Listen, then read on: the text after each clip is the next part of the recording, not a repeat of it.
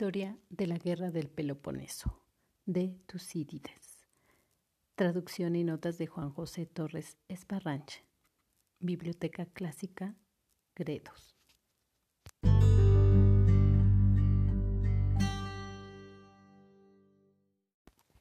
Tercer año de guerra.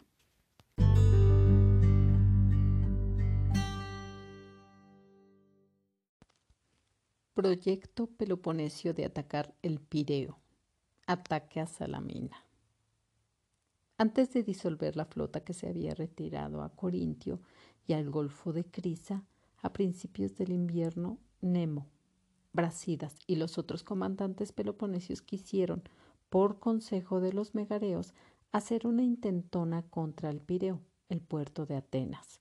No estaba guardado ni cerrado, como era natural debido a la gran superioridad naval ateniense. El plan era que cada marinero cogiera su remo, cojín y estrobo y fuera por tierra desde Corinto hasta el mar que mira hacia Atenas. Llegarían rápidamente a Megara y en Nicea. El arsenal de los megareos echarían al agua cuarenta naves que se encontraban allí y enseguida se harían a la vela contra el Pireo. No había allí, en efecto, ninguna escuadra de vigilancia, ni existía temor alguno de que un día el enemigo pudiera atacar súbitamente por mar de aquel modo, puesto que no pensaban que abiertamente se atrevería a hacerlo con tranquilidad, ni que, en caso de proyectarlo, ellos dejaran de enterarse a tiempo. Así que los peloponenses trazaron el plan, Enseguida lo llevaron a la práctica. Llegaron de noche y después de echar las naves al agua en Nicea, zarparon, pero ya no contra el Pireo, como habían proyectado, pues ante el peligro les entró el miedo, aunque también hay quien dice que un viento se lo impidió. Su objetivo fue el promontorio de Salamina que mira hacia Megara, Allí había un fuerte y tres naves de vigilancia a fin de que no entrara ni saliera nada del puerto de Megara. Asaltaron el fuerte, se llevaron las trirremes sin tripulación y, cayendo sobre sus habitantes por sorpresa, saquearon el resto de Salamina. Para dar aviso de la presencia del enemigo, se hicieron señales de fuego hacia Atenas donde se produjo un pánico no inferior a ninguno de los que se produjeran a lo largo de la guerra. Los de la ciudad creían que el enemigo ya había entrado en el Pireo y los del Pireo que se había apoderado de Salamina y que de un momento a otro iba a entrar en su puerto, cosa que habría ocurrido fácilmente. Si hubieran querido actuar sin vacilación, el viento no se lo habría impedido. Con el día, los atenienses en masa acudieron al Pireo, echaron unas naves al agua y después de embarcar a toda prisa y con gran tumulto, se dirigieron con sus naves hacia Salamina, mientras que con sus fuerzas de tierra montaron la guardia del Pireo. Cuando se dieron cuenta de que llegaba una expedición de socorro, los peloponesios, que habían recorrido la mayor parte de Salamina capturando prisioneros y botín, además de las tres naves del fuerte de Budoro. Zarparon a toda vela hacia Nicea. En cierta medida también les arredraban sus propias naves debido al hecho de que no habían sido echadas al mar desde hacía mucho tiempo y hacían agua. Una vez llegados a Megara, emprendieron de nuevo a pie el camino de Corinto. Los atenienses al no encontrarlos ya en Salamina, regresaron a puerto también ellos, y a partir de entonces ya guardaron mejor el Pireo mediante el cierre de los puertos y otras precauciones.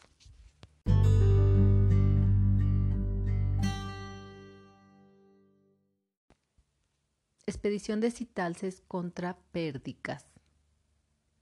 Por el mismo tiempo, al comienzo de aquel invierno, Elodrisas y Talces, hijo de Teres y rey de los Tracios, hizo una expedición contra Pérdicas, hijo de Alejandro y rey de Macedonia, y contra los calcideos de la costa tracia. De dos promesas quería exigir el cumplimiento de una y cumplir él otra que había hecho. Pérdicas, en efecto, cuando al principio de la guerra se encontraba en apuros, se había comprometido con él a condición de que lo reconciliara con los atenienses y no restaurara en su reino a su hermano Filipo, enemigo suyo, y no había cumplido lo prometido. Y Citalces, por su parte, se había puesto de acuerdo con los atenienses cuando concertó la alianza para poner fin a la guerra contra los calcideos en la costa tracia. Por estas dos razones, pues, emprendió la expedición y llevó consigo a Amintas, hijo de Filipo, con el propósito de establecerlo en el trono de Macedonia, a unos embajadores atenienses que se encontraban allí con este fin, y a Acnón como general, pues los atenienses también debían presentarse contra los calcideos con naves y con un ejército lo más numeroso posible. Partiendo, pues, del país de los odrisas, movilizó primero a todos los tracios que estaban bajo su dominio desde los montes Hemo y Ródope hasta el mar, esto es, hasta el Ponto Eusino y el Helesponto, y después a los getas del otro lado del Hemo y a todos los demás pueblos que habitaban al sur del río Istro, sobre todo hacia el Ponto Eusino los getas y los habitantes de aquellas regiones son vecinos de los escitas y van armados de la misma manera. Todos son arqueros a caballo. Llamó también a muchos de los tracios de la montaña, pueblos independientes y armados con sables que se llaman Dios, y que en su mayor parte habitaban en la cordillera de Ródope. A unos los sedujo con una soldada y otros lo acompañaron voluntariamente. Movilizó también a los agrianes y a los leeos y a todos los demás pueblos de Peonia, que estaban bajo su dominio. Eran estos los pueblos más extremos de su imperio, que se extendía hasta los leeos de Peonia y el río Estrimón, río que nace en el monte Escombro y atraviesa el territorio de los agrianes y los leeos. Allí su imperio limitaba con los peonios independientes. Por la parte de los tribalos, independientes también estos, los pueblos limítrofes eran los treres y los tilateos. Estos habitan al norte del monte Escombro y se extienden hacia occidente hasta el río Ocio. Este río nace en la misma sierra donde también nacen el Nesto y el Ebro, una sierra grande y deshabitada, que es una estribación de la cordillera de Ródope. Por la parte de la costa, el imperio de los Odrisas se extendía hasta la ciudad de Abdera, al ponte Usino, hasta el río Istro. El recorrido de este territorio por mar supone para una nave mercante el importe del tributo procedente de todo el territorio bárbaro y de las ciudades griegas que los odrisas habían llegado a dominar en época de Ceutes que reinó después de Citalces y lo elevó a las cifras más altas, era de unos 400 talentos de plata, que se ingresaban en oro y plata. Habían establecido, en efecto, de forma contraria a la monarquía persa, la costumbre de recibir más que de dar, y era más vergonzoso no dar, siendo requerido a ello que no tener éxito al formular una petición esta costumbre existe también entre los demás tracios, pero quienes más la observaban, de acuerdo con sus recursos, eran los odrisas, pues no era posible conseguir nada sin hacer regalos. Y así el reino alcanzó un alto grado de poder. Entre todos los de Europa que se hallan entre el Golfo Jonio y el Ponto Usino, llegó a ser, en efecto, el más importante tanto por sus ingresos en dinero como por sus riquezas en general, aunque era muy inferior al de los escitas en potencial bélico y en número de tropas. Pero a este no se le pueden igualar no ya solo los pueblos de Europa, sino que ni siquiera en Asia hay un pueblo que pueda individualmente enfrentarse a los escitas si estos actúan de acuerdo Sin embargo, tampoco se parecen a otros pueblos por lo que respecta a la sensatez en general y a la inteligencia referida a las circunstancias de la vida. Tal era, pues, el país sobre el que reinaba Citalces cuando preparaba su ejército, y una vez que lo tuvo todo a punto, se puso en marcha camino de Macedonia, primero a través de su imperio y luego a través de Cercina, una montaña deshabitada que constituye el límite entre los cintos y los peonios. La cruzó por el camino que él mismo se había abierto anteriormente talando el bosque en su expedición contra los peonios. Al atravesar la montaña desde el territorio de los odrizas, tenían a su derecha el país de los peonios y a su izquierda el de los cintos y el de los medos. Y después de atravesarla llegaron a Dovero de Peonia. Durante la marcha, Citalces no tuvo ninguna baja en su ejército, salvo algún caso de enfermedad, al contrario, se le unieron nuevas fuerzas.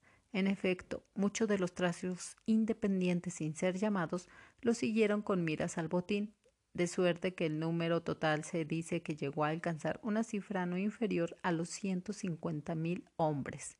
De este número la mayor parte era infantería y una tercera parte aproximadamente caballería. El mayor contingente de caballería lo formaban los mismos odrizas y después de ellos los jetas de la infantería los más belicosos eran los guerreros armados con sables de las tribus independientes que habían bajado de la cordillera de Ródope, mientras que la restante multitud que seguía era heterogénea y temible más que nada por su número. Se concentraron, pues, en Dovero y se prepararon para lanzarse por los caminos que descendían de la altura contra la Baja Macedonia, que estaba sometida a pérdicas. Entre los macedonios también se cuentan, en efecto, los lincestas, los elimiotas y otros pueblos del interior, que son aliados y súbditos suyos, pero conservan sus propios reyes. Estos macedonios, no estando en condiciones de defenderse ante el ataque de un gran ejército, se refugiaron en los lugares protegidos y en las plazas fuertes que había en el país. Y estas entonces no eran muchas, sino que más tarde, cuando fue rey Arquelao, el hijo de Pérdicas, mandó construir las que ahora se encuentran en el país a la vez que abrió caminos rectos y, entre otras cosas, organizó sus fuerzas para la guerra con mayor número de caballos, armas y recursos que el que tuvieron juntos los otros ocho reyes que le habían precedido. Partiendo, pues, de Dovero, el ejército de los tracios se lanzó primero contra el que antes había sido dominio de Filipo, y tomó Idomena por la fuerza, y Gortinia, Atalanta y algunas otras plazas mediante capitulación, ya que se les pasaban debido a su amistad con Amintas, el hijo de Filipo, que estaba presente a Europo, sin embargo, a pesar de sitiarla, no pudieron tomarla. Después el ejército prosiguió su avance por la otra parte de Macedonia, la que está a la izquierda de Pela y de Cirro, pero no llegaron más acá de estas plazas hasta Botia y Pieria, sino que se pusieron a saquear Migdonia, Crestonia y Antemunte. Los macedonios, por su parte, ni siquiera pensaban en defenderse con la infantería, pero enviaron a buscar caballería de sus aliados del interior, y por donde les parecía oportuno se lanzaban, pocos contra muchos, contra el ejército de los tracios. Y allí donde acometían, nadie resistía a unos hombres que eran expertos jinetes e iban armados de coraza, pero cercados por una multitud, se ponían en peligro a causa de la muchedumbre muchas veces mayor, de suerte que acabaron por estarse quietos, pensando que no eran bastante fuertes para correr el riesgo de enfrentarse a un número superior. Citalces, entre tanto, entró en negociaciones con Pérdicas sobre los temas que habían motivado la expedición, y dado que los atenienses, por no creer que viniera, no se presentaban con sus naves, aunque le enviaron embajadores con regalos. Envió una parte de su ejército contra los calcideos y botieos, y después de obligarlos a encerrarse detrás de sus murallas, se puso a devastar su territorio. Ante su presencia en aquellas regiones, los pueblos situados al sur, los tesalios y magnesios, los otros súbditos de los tesalios y los griegos, hasta las termópilas, empezaron a tener miedo de que el ejército también avanzara contra ellos y hacían sus preparativos. Igualmente tuvieron miedo los tracios que habitaban allende el estrimón, hacia el norte. Todos los que ocupaban la llanura, o sea, los paneos, los odomantos, los dros y los terceos, pueblos independientes todos ellos. Dio que pensar asimismo a los griegos enemigos de los atenienses, no fuera que aquellas tropas hubieran sido llamadas por estos en virtud de su alianza y avanzaran contra ellos. Citalces, entre tanto, ocupaba y saqueaba a la vez Calcídica, Bótica y Macedonia, y dado que no alcanzaba ninguno de los objetivos que habían motivado la invasión y que su ejército no tenía víveres y sufría penalidades a causa del invierno, se dejó persuadir por Seutes, hijo de Esparadoco, que era su sobrino y el hombre más de él, a retirarse enseguida. Aceutes Pérdicas se lo había ganado en secreto con la promesa de darle la mano de su hermana y una dote con ella. Persuadidos y talces, después de permanecer en total treinta días, de los que pasó ocho en el territorio de los calcideos, regresó rápidamente a su patria con el ejército, y más tarde Pérdicas dio la mano de su hermana Estratonice a Ceutes como había prometido. Tales fueron, pues, los acontecimientos de la expedición de Citalces.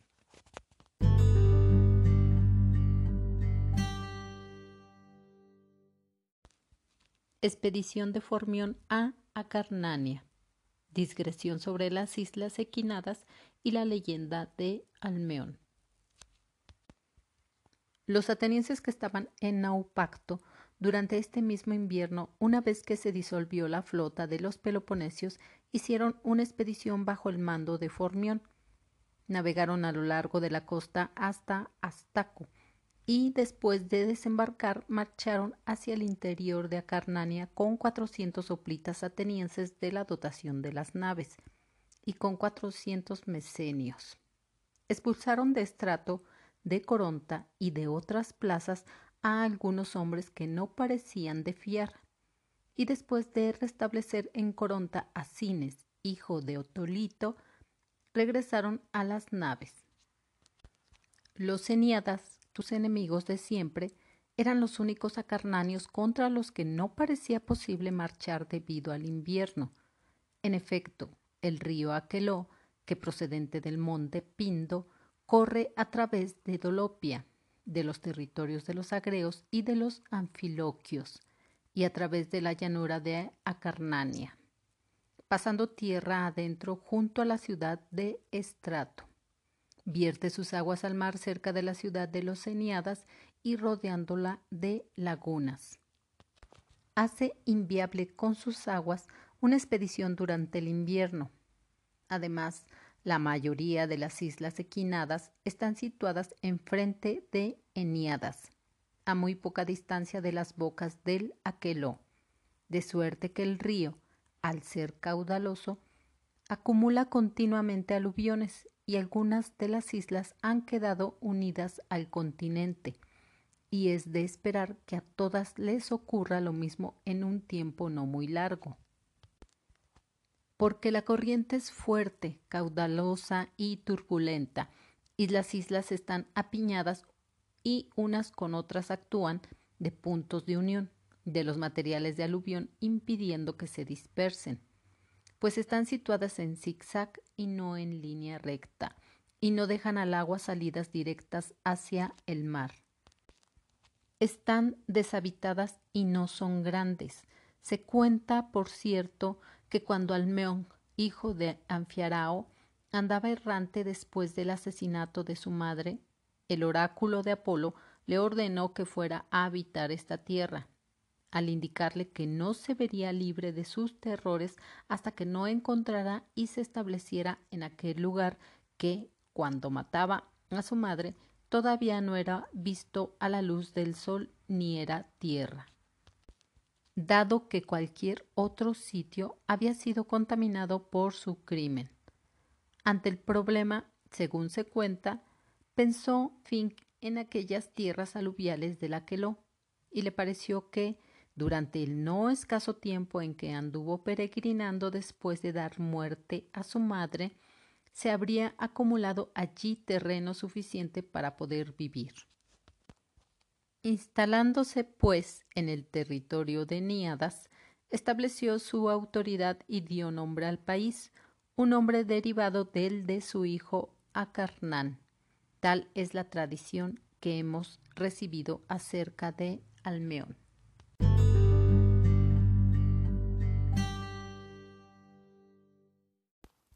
Formión regresa a Atenas. Acaba el tercer año de guerra. Formión y los atenienses que habían partido de Acarnania y habían llegado a Naupacto al comienzo de la primavera hicieron vela de regreso hacia Atenas, llevando consigo a los prisioneros de las batallas navales que eran hombres libres, los cuales fueron rescatados hombre por hombre, y las naves que habían capturado. Y acabó este invierno, y acabó el tercer año de esta guerra, cuya historia escribió Tucídides.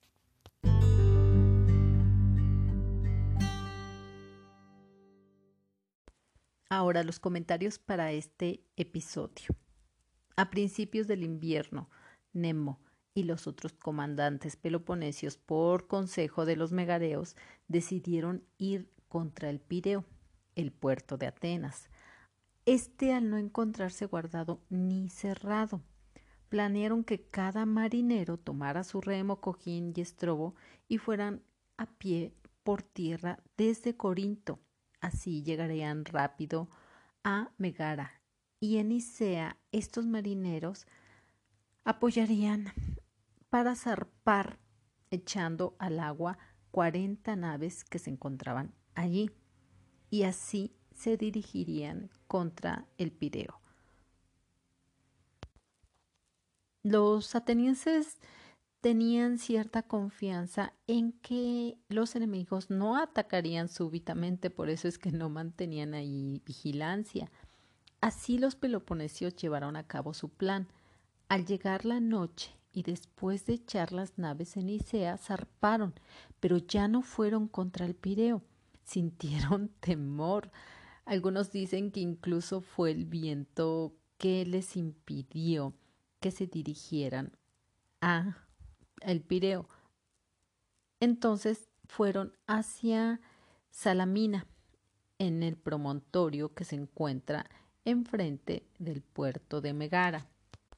Este se encontraba vigilado por tres naves para que no entrara ni saliera nada del puerto de Megara. Atacaron este fuerte, tomaron las naves y saquearon el resto de Salamina.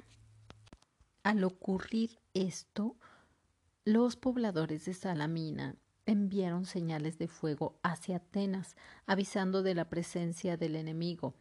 Les entró un pánico a los de la ciudad que creían que ya habían entrado los enemigos al Pireo y los del Pireo que se habían apoderado de Salamina y que así entrarían a su puerto, lo cual pudo haber ocurrido realmente, es lo que menciona aquí el mismo Tucídides.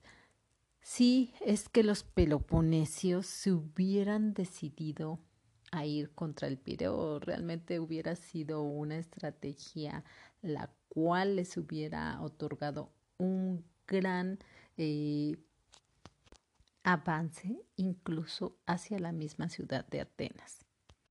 Al llegar el día, los atenienses se dirigieron al Pireo, echaron unas naves al agua, se dirigieron a Salamina, pero dejaron una guardia, ahora sí, en el Pireo, para prevenir cualquier situación que se pudiera dar. Al dar cuenta los peloponesios que los atenienses ya habían zarpado y navegaban hacia Salamina, regresaron a Nicea. Al llegar a Megara, emprendieron de nuevo su regreso a pie los marineros con los eh, estrategos peloponesios para llegar así a Corinto. Los atenienses, al no encontrar ya a los peloponesios en Salamina, regresaron a su puerto y a partir de entonces guardaron mejor el Pireo.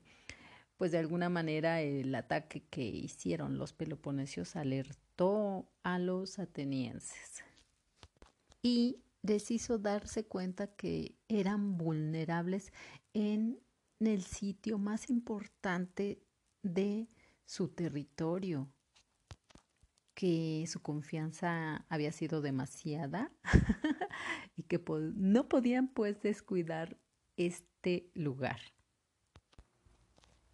Por el mismo tiempo, al comienzo del invierno, Citalces, rey de los tracios, dirigió una expedición contra Pérdicas, rey de Macedonia, y contra los calcideos. Exigiría el cumplimiento de una promesa y el cumplir otra que había hecho. Pérdicas no cumplió el compromiso que hizo con Citalces a cambio de que lo reconciliaran con los atenienses y no restaurara a Filipo, hermano de Pérdicas, en su reino.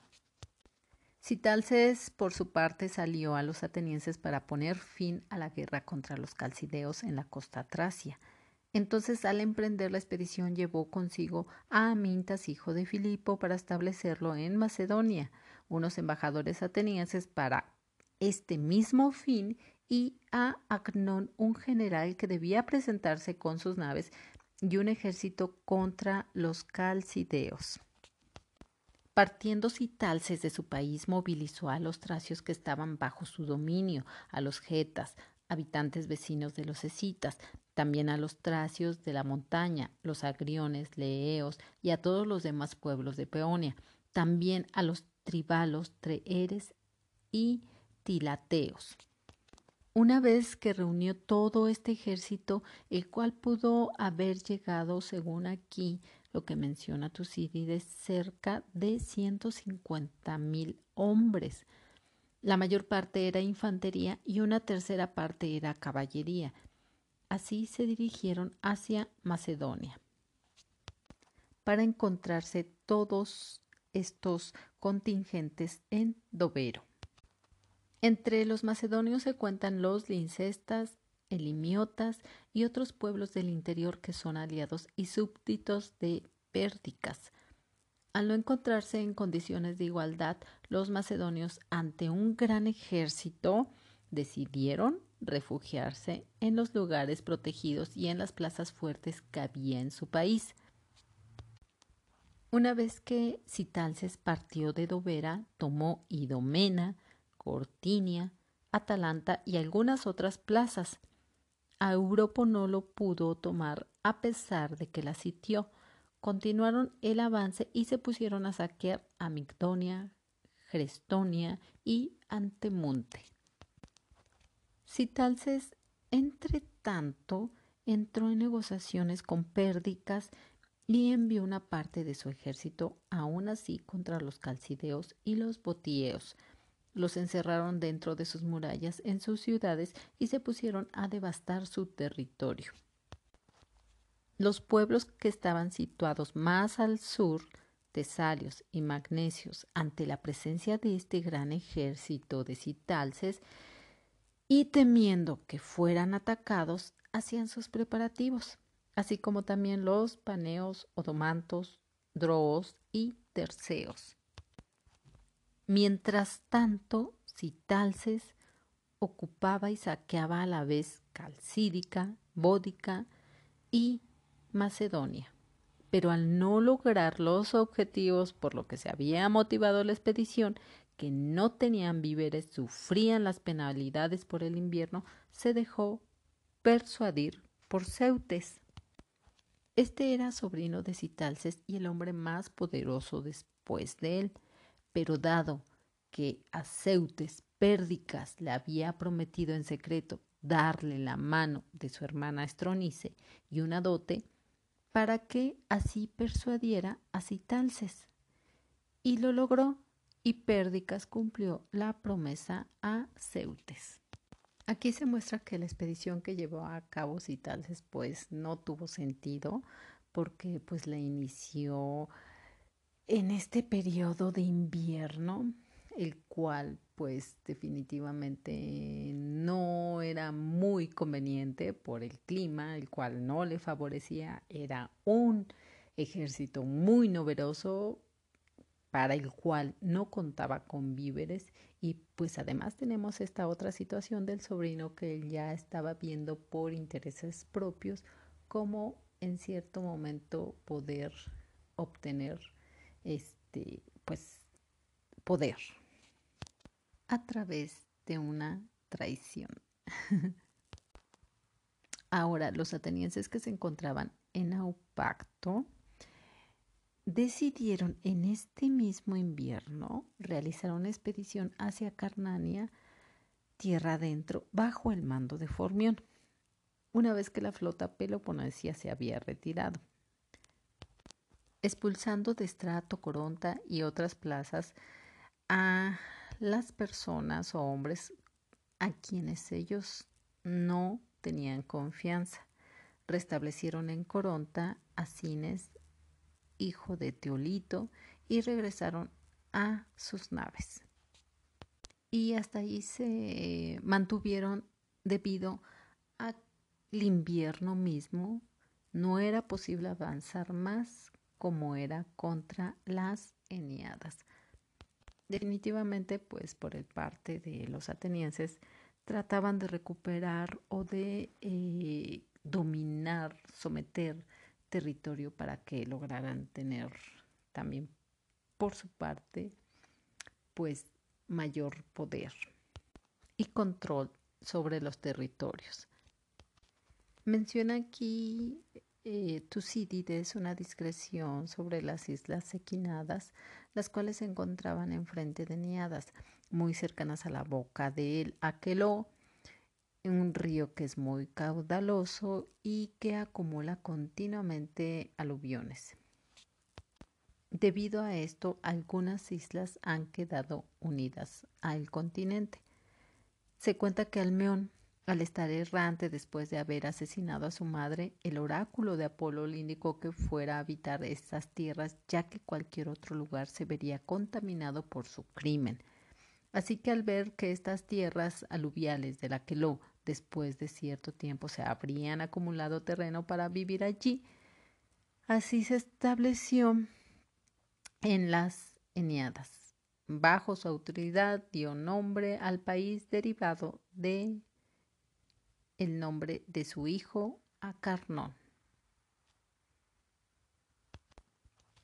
Entonces, los atenienses que estaban bajo el mando de Formión, que habían partido de Acarnania y habían llegado a Naupacto, eh, decidieron regresar a Atenas con el respectivo botín de prisioneras y naves capturadas. Y así acabó este invierno y el tercer año de guerra. Recordemos que el clima de invierno es quien les impedía llevar a cabo expediciones o ir contra eh, algunos territorios y poder lograr victorias. Se detenía todo. Vamos a continuar con esta historia de la guerra del Peloponeso con el cuarto año de guerra. Agradezco infinitamente que me escuchen.